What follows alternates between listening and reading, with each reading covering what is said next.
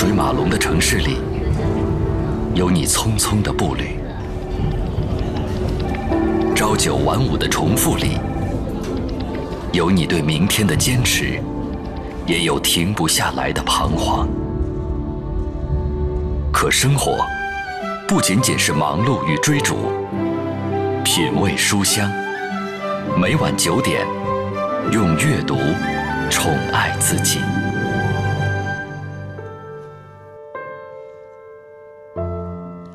每周有六天的时间，我会在这个时间问候各位。我是小马，每晚我都会带来一本书。这本书的旅行会带我们通往不同的方向。今晚这本是严红的作品，叫做《严红谈诗经》，爱在春秋风雨间。在这本书当中，严红用优美流畅的文笔，对相对现代人来说晦涩难懂的《诗经》部分关于爱情的诗歌进行了翻译，结合其他诗人所表达的类似的情感加以阐释，并且以他现代人的身份对其进行更进一步的思考。那稍后我们就为大家来阅读这本书《严红谈《诗经》，爱在春秋风雨间。听节目的过程当中，也欢迎大家来分享啊。呃，不知道你有没有和我一样的体会，就是我们从小可能就学诗背诗，但是如今要真说上几句诗，你还得想半天，要不然就得翻翻书，是不是？哎，你对诗歌最感兴趣是在什么时候？如今你还会时不时的读上几句诗吗？今天晚上我们来一起聊诗。当然，如果你还能说出《诗经》当中的一些。这个句子啊，那就更好了。今晚我们依然会在所有转发并且留言的朋友当中，会选出五位幸运听众。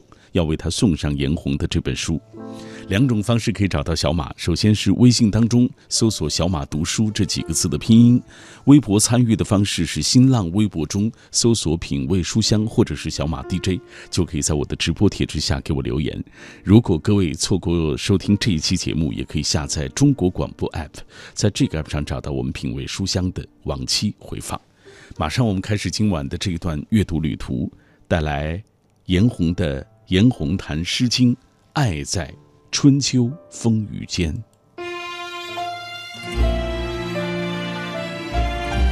每晚九点到十点，喧嚣落定以后，倦意袭来之前，欢迎收听小马主持的《品味书香》节目，就在 FM 幺零六点六，中央人民广播电台文艺之声。我是大兵，读精彩的书，听对味的话，品味书香。生动文字的弦外之音。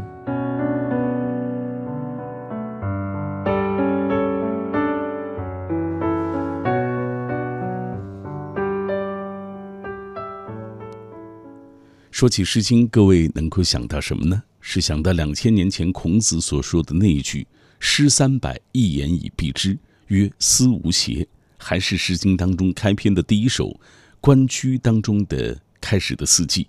关关雎鸠，在河之洲。窈窕淑女，君子好逑。亦或是其他的一些别的什么？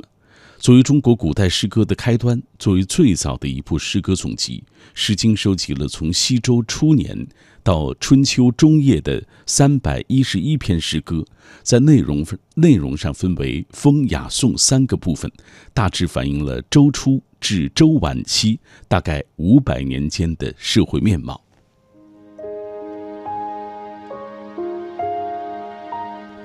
从孔子整理修订《诗经》，到他的教他教育弟子读《诗经》作为立言立行的标准，到《诗经》成为五经之首，历史和时代的变迁赋予了《诗经》越来越多的外貌以及内在的含义，不同的解读也是层出不穷。古代的文人们却似乎忘记了，《诗经》的本名就是诗，就是那个时代很多歌谣的总集。对劳动与爱情、战争与徭役、压迫与反抗、风俗与婚姻、祭祖与宴会，甚至天象、地貌、动物、植物等等方面都有所反映，甚至前四个方面还是最为主要的方面。但是解读还是依据时代背景的不同、人物的差异而渐走渐远。其实本不必那么的复杂。就整体而言，《诗经》是周王朝由盛而衰五百年间中国社会生活面貌的形象反映。其中既有先祖创业的颂歌，祭祀神鬼的乐章，也有贵族之间宴饮交往、劳逸不均的怨愤，更有反映劳动、打猎以及大量的恋爱、婚姻、社会习俗方面的动人篇章。一般公认，十五国风是《诗经》当中的精华部分，而在颜洪。谈《诗经·爱在春秋风雨间》一书里，作者颜洪用他优美流畅的文笔，重点对其中关于爱情的诗歌进行了解读。那这一解读更多的是基于作者的女性身份和心理认同。颜洪将自己带入到诗歌当中，既体味诗中人的情感和彼时年代的爱情观，又从现代人的视角对其加以解释，以及进行更进一步的思考。三十三篇解读的文字分为暗恋、执手和诀别这三个部分。《诗经》当中的爱情，大约因为其多半是来自民间，经过刻意加工的不是很多，所以很多都保持了采集前的原貌。只不过在西汉时，鲁国还有赵国的啊这些人集集合著的古文诗啊，也就是现在流行于世的这个《诗经》的版本当中，毛诗对《诗经》中的各篇均有小序，主要。啊，就是在于简述诗的主题、作者和写作背景，啊，这是我刚才说的这个是啊毛亨啊，他是鲁国的，对，呃，还有一个是赵国的毛长，是吧？啊，呃，他们对这个诗进行，现在我们读到这个版本，其实就是这些人这两个人他们在集和注的这个基础之上啊，流行于世的这个《诗经》的版本，呃，譬如关雎啊，后妃之德也，风之始也。所以封天下而正夫妇也，故用之乡人焉，用之邦国焉。封封也，教教也，封以动之啊，教以化之等等这样的文字啊。你看，呃，你读颜洪对《诗经》的解读，其实也是对《诗经》当中那些最纯粹的爱的一种还原，是什么就是什么，本色最好，何必遮遮掩掩，欲语还休啊？颜洪的解解读。呃，应该说是站在女性的视角、心理认知层面的一种解读，与以前的其他的版本，比如说流沙河老师讲《诗经》的那个风格啊，呃，大相径庭。对比来理解《诗经》中的同一篇，你会发现有不同的趣味。哎，这也正应了那句话，就是一千个读者眼中就有一千个哈姆雷特，与《诗经》当中的诸篇又何尝不是一样的道理呢？所以今天晚上品味书香，我们带来的就是颜红谈《诗经》，爱在春秋风雨间。那我们接下来通过一个短片，先来了解一下，呃，颜红这位写作者吧，因为他是腾讯大家当中的首批签约作者，我们来认识他。作者颜洪，一九七五年生，现为安徽新安晚报编辑，安徽文学院签约作家，腾讯大家首批入驻作者、年度作家。一九九零年开始发表作品，代表作《误读红楼》，他们谋生亦谋爱，哪一种爱不千疮百孔？张爱玲爱过的那些人，周郎顾。好，这是我们通过一个短片来了解的严红啊，这是严红谈《诗经》的这位写作者。那因为严红现在身处安徽啊，那我们接下来也通过啊电话的方式来跟他聊一聊他的这本书《严红谈诗经》。我们今天为大家介绍的是严红谈《诗经》，爱在春秋风雨间。其实严红写《诗经》的人很多，为什么你要写这样一本书？可能从我少年时候。我就很喜欢《诗经》，但那个时候的阅读的感受，跟我自己啊在其他书上看到的是不同的。比如说，我当时非常喜欢那个有名的一首叫做《忙》，然后当在我们的教科书上说是这首诗表达了对这个男子啊这样一种朝三暮四的怨恨，是我当时从这种怨恨里面呢，也读出这个女这个女子对这个男子的情谊。啊，我觉得它里边有几句诗给我留下很深刻的印象：“与皆女兮，无与士耽。士之耽兮，犹可脱也；女之耽兮，不可脱也。”他是说啊，女人一旦沉浸于爱情之中，就很难脱离；而男人呢，就相对来说容易一点。可能他这种表述跟我当时的那对于感情的认知啊有重合之处，所以。我当时觉得我被他啊、一些可能呃比较独特的东西所触动，这是我对于《诗经》一直很喜欢的一个原因。嗯，但是对于我们现代人来说，《诗经》还是挺晦涩难懂的。我觉得你要是仔细的看它，你可能会觉得它里边有很多跟我们现代人非常共鸣的东西。比如说，它里边有一首诗叫做《将有嗣》，有这样几句：“将有嗣，之子归，不我矣，不我以，其后也悔。”说一个女孩子啊、看着她的心上人娶了啊别的女孩，就是我们现在所说的恋人结婚了，新娘不是我，所以他就发出一种非常悲哀的这种呼嚎。这样的情景在我们生活中也挺多见的。然后他还有一首诗，就是说一个女孩子啊、她被一个男人所追求，啊、这个男的呢因为求之不得，所以对她产生了一种恨意，就报复她啊、到官府里去去起诉他。然后我觉得这种情景在我们现代也很多见啊、未必是你会被起诉，可能你会被以其他的方式报复。嗯所以我觉得，虽然是《诗经》里的人物，但他的感情的经验和我们现代人有很多重合之处。也就是说，《诗经》那个时代的爱情，其实和我们现在这个时代的这个爱情，可能有一些地方还是一样。还蛮相似的。比如说，呃，张爱玲有一本很著名的小说叫《倾城之恋》，然后它里边就引用了《诗经》里的几句诗。这几句诗，因为张爱玲这个引用呢，是为大家所熟知，叫“死生契阔，与子相悦，执子之手，与子偕老”。他这几句诗，可能很多人都用它来表白。嗯我觉得还是因为它触动了我们大家内心比较敏感、比较容易被打动的那一部分吧。刚才严红已经为大家介绍，《诗经》之所以这么多年被无数的人去解读，就是因为它当中的有一些所讲述的内容啊，和我们现代人的生活还是有重合的地方，有相似的地方。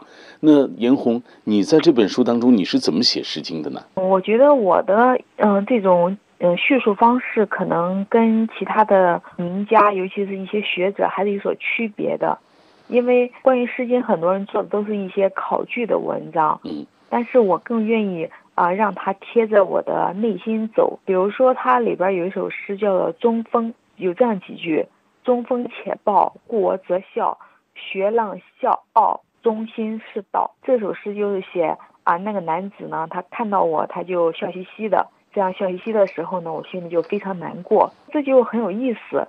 既然满面带笑，说明态度很好，那为什么这个女子会感到很伤感呢？我觉得可能啊、跟我个人的一个经验，它也是重合的。如果你是一个比较严肃的人，如果你是一个把爱情看得很重的人，那么呢，你就不太能够接受对方的这样一种啊、嬉皮笑脸儿，就是笑嘻嘻的来表达他对你的这种情谊。那你很可能会怀疑这只是一种调情，而不是爱情。因为有一句话叫做，啊爱情的伟大之处就在于它消灭了调情。所以我会把《诗经》里的这种呃句子跟现代人的情感经验结合在一起。所以我在解读的过程中啊、我会呃弄清它每一个字的意思。嗯但是我不太容易受到啊、那些学者的影响，因为很多学者会把《诗经》啊朝一些比较政治方面去啊做些解释。没错。我觉得我不会受这种影响，因为它《诗经》它就是表达了爱情的各种滋味。比如说我们像唐诗宋词，它里边也有很多情诗，但是唐诗宋词它比较多的表现的是爱情里的酸甜苦，而《诗经》呢，它有时候又显得很麻辣。嗯就是它会啊、呃对对方说，就是比较同息，就是说他这个这个男孩子他不跟我好，你不跟我好，难道我就没有别的人吗？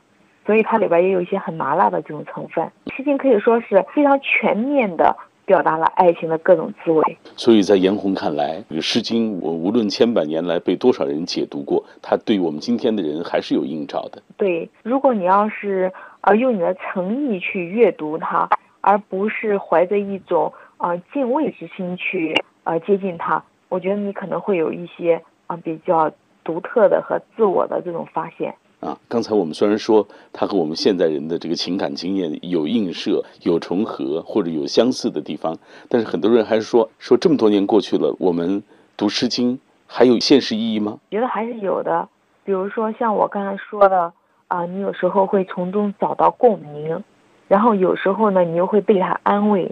我刚才说了，它里边也有讲啊失恋的诗，讲啊被对方漠视的这种诗，然后有时候呢，你又能够感觉到他那种无与伦比的美。比如说啊，他有两句诗叫“青青子衿，悠悠我心”，啊，虽然过了这么多年，但是我觉得他表达的那种少年心、少女心，可能很少会有诗句能够跟他来啊匹敌。所以在《诗经》里边啊，你可能能够找到很多你在感情上所需要的东西。腾讯大家年度作家，十万畅销书。他们谋生亦谋爱，作者严红诚意之作。严红谈《诗经》，爱在春秋风雨间，用现代人的眼光解读《诗经》中的爱恨情仇，在《诗经》中寻找此刻的你。在这本书中，严红用优美流畅的文笔，对相对现代人来说晦涩难懂的《诗经》中部分关于爱情的诗歌进行翻译。讲述彼时年代人的爱情观，结合其他诗人所表达的类似情感加以解释，并以现代人的身份对其进行更进一步的思考。书中选取的诗歌体现了爱情所带来的孤寂哀怨，亦不乏表现对爱情的期待和对忠贞山盟海誓的歌颂，同时也表现了作者本人对爱情、两性关系、女性身份的思考与见解。北京这个微凉的晚上，我们今天为大家介绍的这本书是严红谈《诗经》，爱在春秋风雨间。有一句话说：“横看横看成岭侧成峰”啊，因为每个人这个欣赏的角度可能不一样，看到的东西也会不一样，从《诗经》中感悟到的内容也会大相径庭。文学家会看到《诗经》的优美文辞和赋比兴的技巧。可能史家看到的就是古人的生存环境和他们的民俗风情，而在严红的眼里，他看到的是一幅幅令人心驰神醉的爱情画卷。在这些画卷里，充满了爱情的方方面面，或者喜悦，或者哀伤，或者缠绵，或者离别，每一种都能够在《诗经》中找到出处，都能够找到相应的篇章。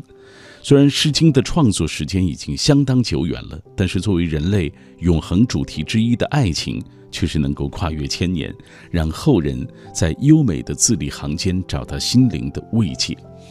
在诗严红谈《诗经》，爱在春秋风雨间当中，严红通过解读《诗经》的爱情篇章，用自己的思考和对爱情的理解，将现代人对于爱情的迷茫、还有渴望、期待、困惑。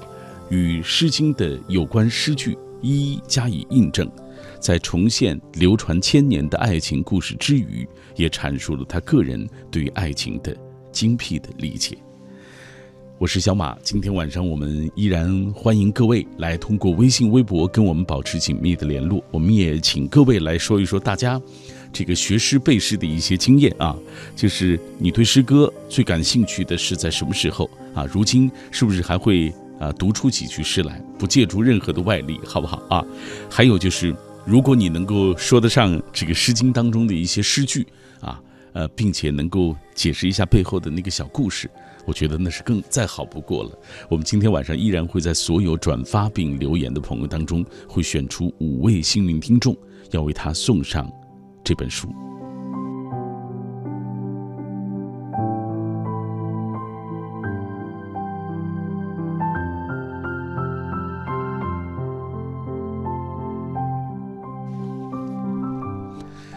分享各位的留言，儿歌三百首之诗真善美。说现在能够随口而出的诗就只有《静夜思》了。你看，《静夜思》大概是我们学的第一首诗吧？啊，反而。就是最简单的那几句，反而现在是我们记得最牢靠的一部分。小小的粉红兔子说：“开始喜欢古诗，其实我是从中国诗词大会热播之后，看了两季的节目，买了两季的书啊，想更好的了解古诗背后的故事，就要从每一位诗人生活的年代和经历入手。我特意又去图书馆借阅了相关的书籍。”因为喜欢写字，还买来诗词内容的书法字帖，一边看书一边抄写，沉浸其中，也是其乐融融，很享受诗词带给我的快乐。这是小兔子。不仅如此，小兔子还经常，呃，看那样的成语的日历啊，或者是啊一些诗词的这个日历，从中也学习相关的一些知识。东方好手说，从小就很喜欢背诗，现在偶尔也会附庸风雅的吟诵一些自己喜欢的名句。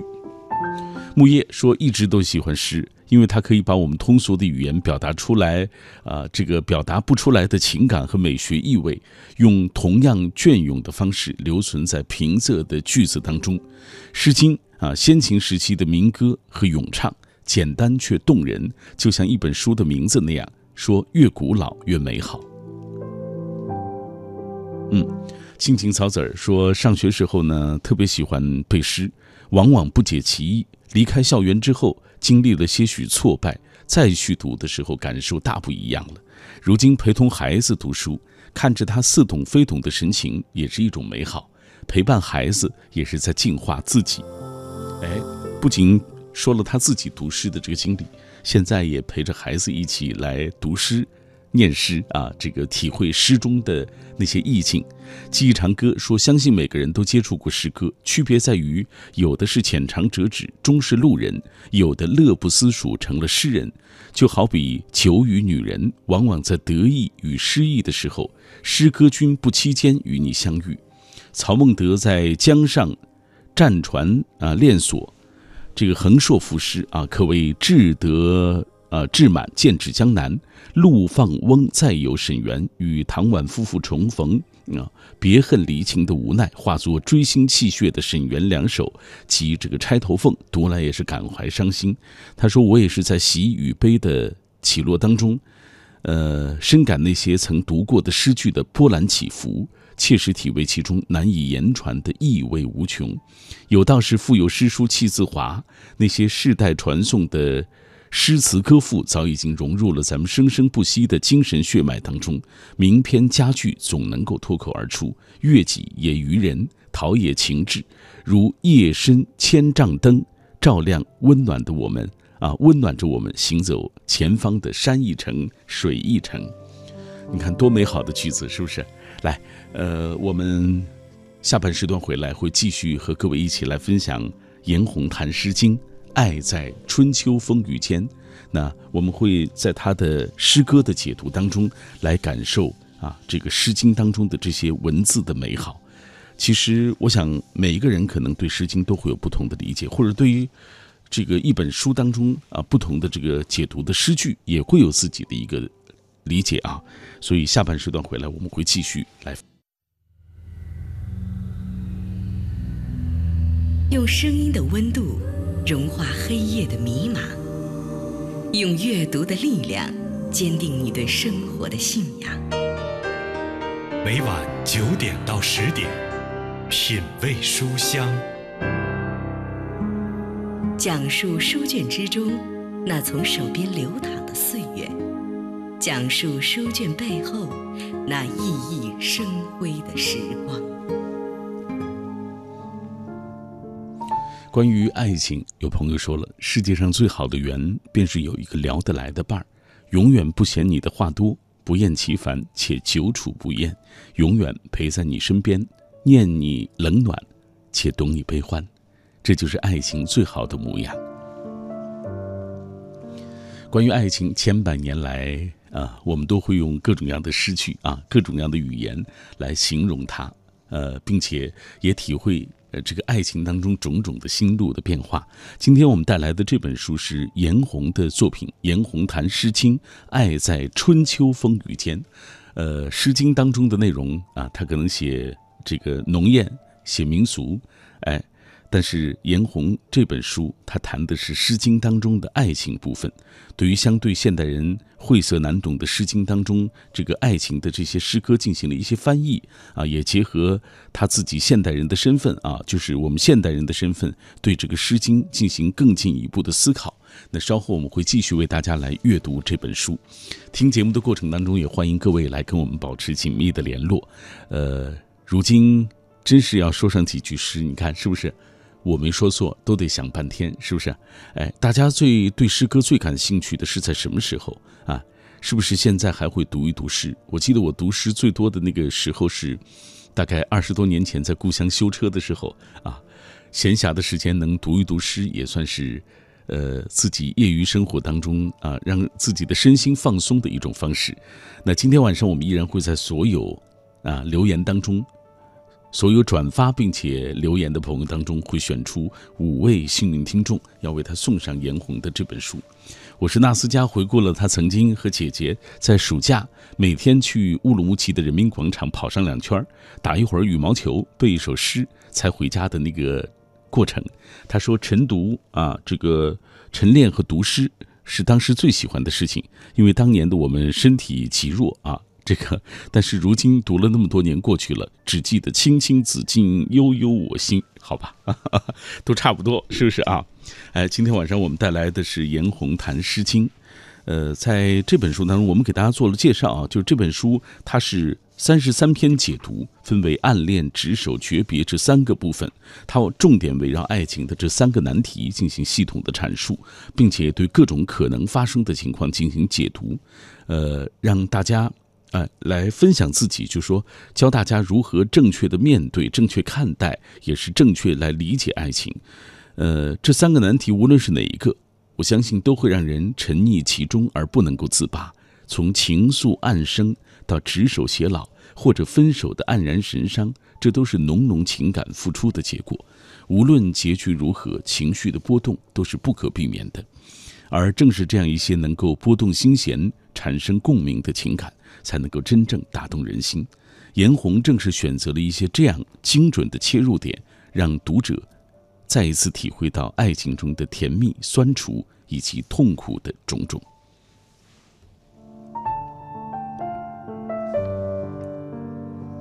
接下来，我们继续通过一个短片来了解严红的这本书。《诗经》时代的爱情，随性、真挚、笃定。严红用现代人的视角解读晦涩难懂又充满古典情怀的《诗经》，体味诗中人的情感和彼时年代的爱情观。严红从暗恋、执手、诀别三个角度入手，围绕《诗经》阐释对爱情、两性关系、女性身份和生活的思考与见解。严红选取的诗歌大多体现了爱情所带来的困扰，如孤寂、哀怨的情绪。亦不乏表现对爱情的期待和对忠贞山盟海誓的歌颂。下半时段，我们要为大家详细的来介绍一下严红在这本书他是怎么写《诗经》的。严红在这本书当中，他是以《诗经》的名篇作为开端，每篇都是这样引出关于爱情的林林总总，并从诗句当中找出先人们解决问题的蛛丝马迹。一如他为本书所起的题目一样，叫做“爱在春秋风雨间”。爱情也正是因为有了这样的喜悦、哀伤、缠绵、离别、痛苦等等风雨，才会让人为之心惊摇荡、向往不已。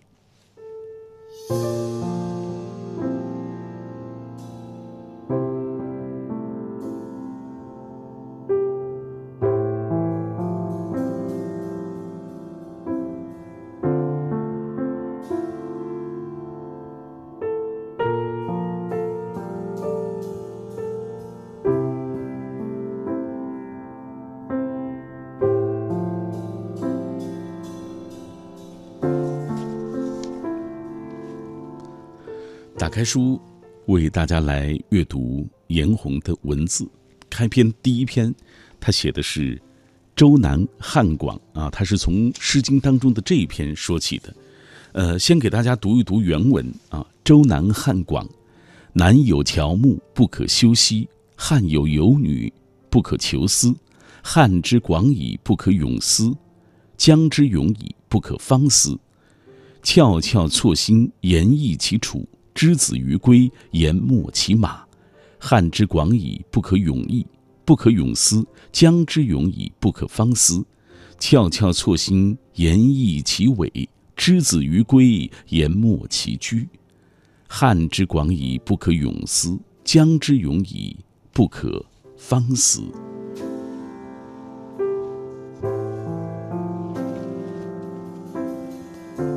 什么意思？给大家解释一下，《周南汉广》这篇是先秦现实主义时期《诗经》中的《国风周南》当中的一篇。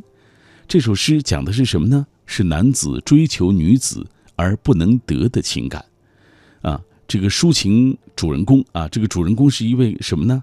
大家听出来吧？是青年樵夫啊，他钟情一个美丽的姑娘，却始终难遂心愿，情丝缠绕，无以解脱。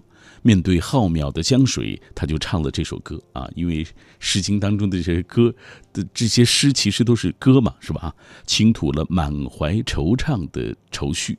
哎，它是三个部分吧？啊，传神的暗示了作为主人公的这个青年樵夫伐木一心的这个劳动的过程啊，并且这个过程又没忘谈恋爱，是不是啊？起码自己的内心有变化。哎，看看颜红怎么继续往下写。第一。怎样面对已经成空的爱情？想得而不可得，你奈人生何？李宗盛这么唱，叹息般的旋律深入人心。有情人终成眷属，多是童话里的欢喜结局，更多时候是一方先离开，另一方被放弃，甚至于一方如醉如痴，浮想联翩。而另一方却莫名惊诧不得要领。当谜底被揭开，歧路呈现的那一刻，那些令你魂牵梦萦、甜蜜忧伤的小细节戛然而止。这迅雷不及掩耳的收梢，你又如何面对呢？多年前去看演唱会，台上居然有曾经在二十世纪九十年代初风靡一时的。台湾的著名情歌王子王杰，而他唱的也是当年的代表作品《一场游戏一场梦》。在黑暗的演唱会现场，一句句的歌词入耳入心，这才发现他确实过时了。不只是那旋律，还有对于爱情的态度。比如他的歌词这样写道：“不要谈什么分离，我不会因为这样而哭泣，那只是昨夜的一场梦而已。不要说愿不愿意。”我不会因为这样而在意，那只是昨夜的一场游戏。歌词画面感十足，一个受伤男人的形象在黑暗里冉冉升起。他被放弃了，伤了自尊。为了维护这自尊，他极尽可能的贬低和他曾有的关系。如果那只是一场游戏，一场梦，那么现在的他自然可以挥一挥衣袖，全身而退。人人都有自我保护的本能，局外人无从判断对错。只要这样，但是只是这样多没劲啊！到了八十岁，他的自尊心依旧是满格的，他的情感世界却是一片荒芜。曾经有过的温软交集都被他撕碎焚毁，再踩上一脚，以换得他庞大自尊的全虚全野。活成这个样子，不也挺没意思的吗？没格局，没风格，没有。刻骨铭心的记忆，也没有在岁月里风干的背影，可以在风尘雨息里老眼昏花的举杯致意。那么，怎样面对一段忽而成空的感情，可能是人生当中难以避免的测试。不同的人会交出不同的答案。《中华古今著》里残马的故事，每一次读到都令我感到触目惊心。故事里。女孩的父亲出门远征，音信皆无，女孩只与一匹白马相伴。她思念父亲，拍着马背说：“谁能把她父亲找回来，她就嫁给谁。”不曾想，那白马一声长嘶，绝尘而去。不久，就真的把她的父亲带了回来。女孩恐惧了，不知道如何面对当时的允诺。白马每每对她扬蹄嘶吼以提险的时候，她便掩口不提。父亲感到奇怪，了解原委之后，干脆将那白马杀掉，马皮就晾晒在院子里。某日，女孩看到庭院中的马皮，竟然踢了一脚，马皮突然卷女而去，最终合二为一，七指于桑树化为蚕。将那匹马视为一个被拒绝的男人，也是未尝不可。他也让我见证了强烈的感情是怎样将一个人的爱意转变成。席卷一切的愤怒的。两情相悦的爱情可以化蝶，一厢情愿的爱情只能化残。白马与女孩的身份迥异，他原本只能遥远的、无望的注视那女孩的背影。一个突发的事件，使得他的爱能够得以实现。他尽了力，仍然一无所获，还遭到杀戮。愤怒夹杂着委屈，于是爆发出了超自然的力量。当那马匹破空而来，向女孩照去，一个底层男人的蛮性和血性就体现得淋漓尽致了。这样的故事可能放到现实生活中，让人消受不起。你不仁，我不义，不能共枕，那就洞穴。里面的每一方都是施暴者，也是受害者。现实中做的这么极端的可能不太多，但是同样凶猛的，其实并不在少数。王杰式的轻浮固然不好，弄到残马这个程度又是过于沉重。在轻浮与沉重之间，我们是否还有别的选择呢？《诗经》当中的这首《汉广》。便另辟蹊径，它展现出了宁静而广阔的爱意，如同月光下的水波，有隐隐起伏着的轮廓。比如，“南有乔木，不可休兮；汉有游女，不可求思。”开头这几句话斩钉截铁，却让人疑窦丛生。高大的树木应该是很好的依靠，为何不能休息？只因它不是我的。同理，这个美丽的女子连追求都不可以，因为她与我之间有着不可逾越的距离。你看，爱情中常有距离，如此才有求之不得而辗转反侧，才有一日不见如隔三秋。相反，若是美人在怀，触手可及，哪儿还有那么多的黯然神伤？距离，不算是个坏东西。但是对于汉广中的男人，这距离太远了一点，远到他已经认了命，连想念和白日梦也不允许自己有。他用命运般冷酷的声音告诉自己：“汉有游女，不可求思。”这是铁一般的不可，如同汉之广矣，不可永思；江之永矣，不可方死。我早已经知道，你我之间的距离，如同广袤的长江之水，永远不可求渡。你看。这距离从何而来？继续解释了，说：“翘翘错心，言意其处。言子于归，啊，言末啊，之子于归，言末其马。”也就是说，这个樵夫擅长砍柴喂马啊。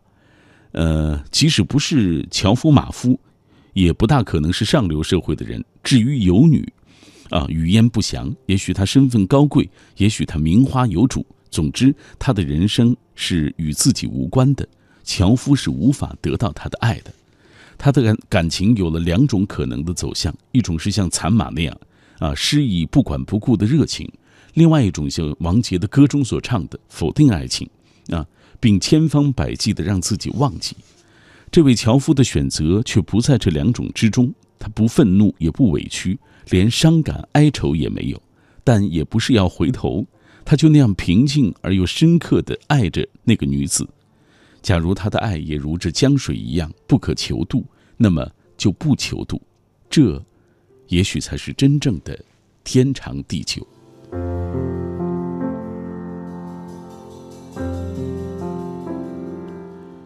也许有一种爱只与自己有关，我只想把你放在我心中，我已经把你放在我心中了，还有什么可以夺走呢？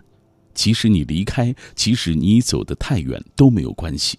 你看，樵夫的平静来自于对爱情的清晰和笃定。同样有这份笃定的，还有一位著名的哲学家金岳霖。他的学生曾经为爱所苦，于是金岳霖就开导他说：“恋爱是一个过程，结婚或者不结婚只是恋爱的结果，只是恋爱过程中的一个阶段而已。因此，幸福与否。”应从恋爱的全过程来看，而不应仅仅是从恋爱的结局来衡量的。你看，呃，金岳霖有人觉得他是一个痴汉啊，这个痴不只是对于林徽因的痴，更是对于爱情的痴。在普遍把恋爱视为婚姻的前奏的国度当中，金岳霖这样的悟性实在是一种难得。汉广的这首诗啊，就是《诗经》啊，汉广。呃，它的结尾是这样说的：“汉之广矣，不可泳思；江之永矣，不可方思。”那不只是感叹江之广、水之长，更是感叹那天阔水长的爱情，不可以求渡，也无需求渡，不妨这样永久相爱。明澈的目光，有如月光一般。刚刚我们为大家解读了，呃，颜红在这本书当中是怎么写他笔下的这个《诗经》当中的爱情的啊？他通过自己的视角来写出了他所理解的对于爱情的这种认识。呃，你会发现这个《诗经》那个年代的几千年前的我们的祖先们，哎，他们。其实，对于爱情的这个态度，比如说这个汉广当中青年樵夫，他对爱情的态度，远比我们很多现代人强，是吧？拿得起放得下，索性就爱在心底，让他在心底轰轰烈烈就罢了，是吧？来，继续通过一个短片来了解颜红谈《诗经》。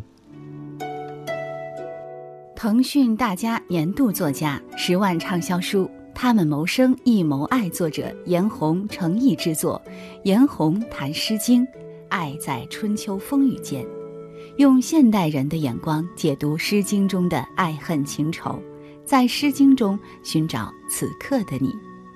在这本书中，颜红用优美流畅的文笔，对相对现代人来说晦涩难懂的《诗经》中部分关于爱情的诗歌进行翻译。讲述彼时年代人的爱情观，结合其他诗人所表达的类似情感加以解释，并以现代人的身份对其进行更进一步的思考。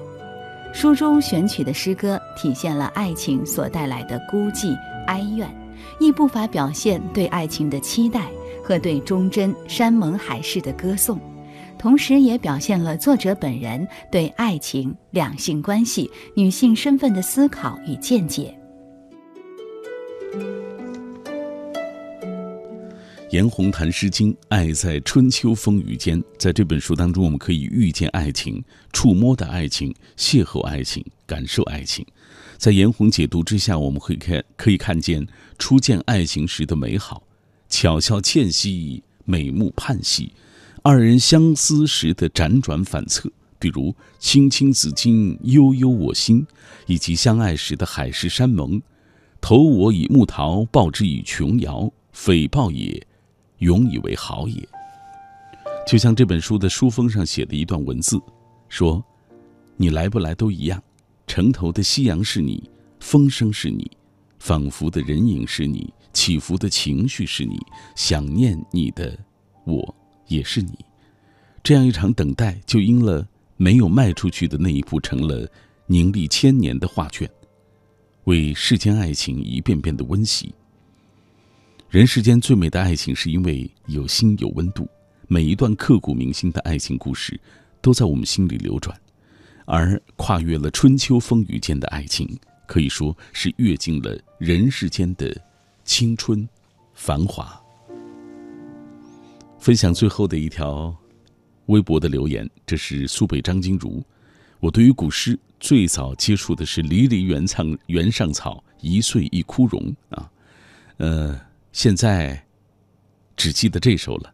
小学时第一次接触诗，但是和诗歌相伴的那些时光是如此的美好。